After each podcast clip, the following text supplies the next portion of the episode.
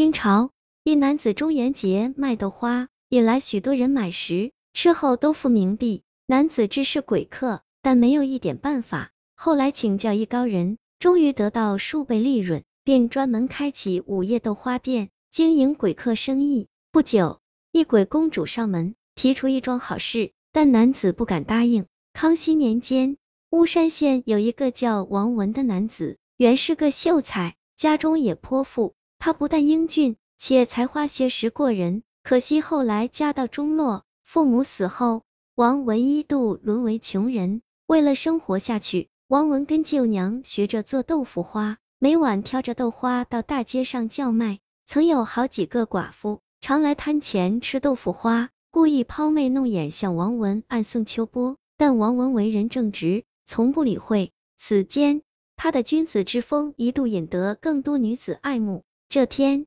适逢七月十四，中元节，夜间行人稀少，空巷无人，十分宁静。但王文摊前却是热闹异常。今晚来的全是一些新客，客人们说话声音都很阴冷，叫上一碗豆腐花，便坐下，默不作声吃完，又悄悄上路。王文开始忙没注意，以为他们都是过路的异乡客，但是夜色已深，哪来这么多人赶路呢？一虑之下。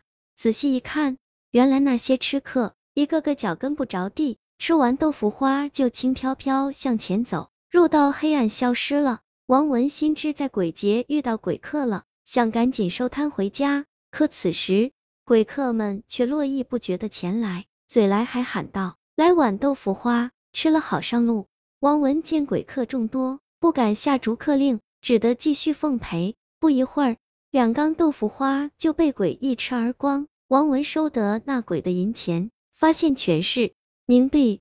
王文十分无奈，让这些鬼吃了霸王餐，又不敢上前理论。此后每晚都有许多鬼客来吃豆花，他又不敢不卖。时间一久，王文发现亏大本了，心想自己虽然不怕鬼，但夜里鬼来吃豆腐花，总不给真钱的话，这生意迟早的倒闭。于是他便找到县里一位有名的端公。向他请教有何办法？那端公听完，皱眉说道：“施主，你今年命犯太岁，一招惹是非，你听我一计。”王文吃惊点头，表示愿意按端公之意去做。到了夜里，王文听从端公吩咐，往一缸豆腐花里搅拌上香炉灰，另一缸则是正常味道。若遇到鬼来吃，就剩香炉灰的豆腐花给鬼；若是活人，就给好的。如此这番。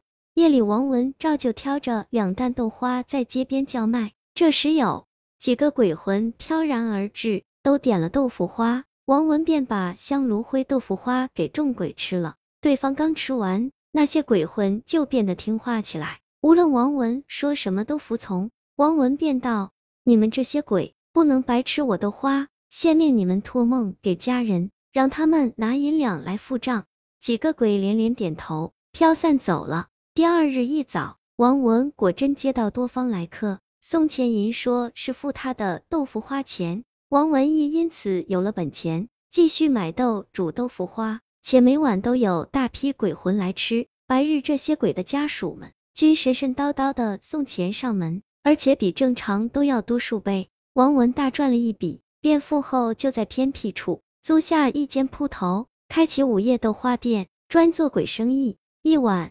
两个鬼差前来光顾，对方吃完豆腐脑，十分满意。王文道：“两位鬼大爷辛苦了，今个小的请客，还烦请带一碗豆腐花回去给阎王爷享用。”两鬼差听后点头答应，于是用瓷碗装着一碗豆腐花，遁入了地下。王文心想，若是攀上阎王爷这层关系，日后这些鬼生意定会越发兴旺，鬼客也不敢乱来。当晚。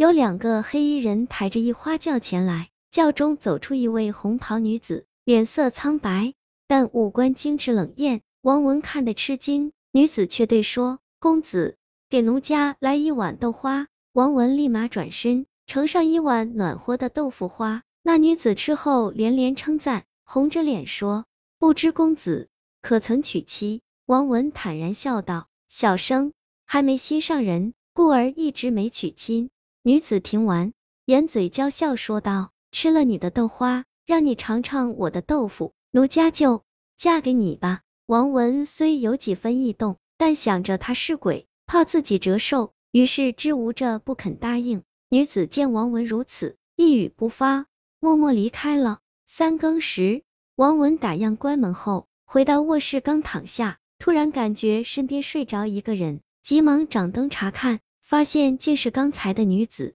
此间，那女子已变得柔情似水，美丽动人。王文忍不住问道：“姑娘，躺我床上，意欲何为？”女子不由多说，优先手一把搂住了王文的脖子，使出百般妩媚。最终，王文还是忍不住情欲。与对方纠缠恩爱起来，一夜翻腾，欢好无限。次日醒来，女子依偎着王文说：“王公子，奴家是阎王的女儿幽莲公主。当日父王吃你一碗豆腐脑，非常开心，觉得你人不错，就把我许配给你了。你愿意娶我吗？放心，我与一般鬼不同，不会折寿的。”王文听他这样一说，万分欣喜，答应下来。两人挑下吉日，大摆宴席，在亲朋好友见证下成了亲。婚后，王文和妻子十分恩爱，夫妻俩勤恳经营午夜豆花店，成一方佳话。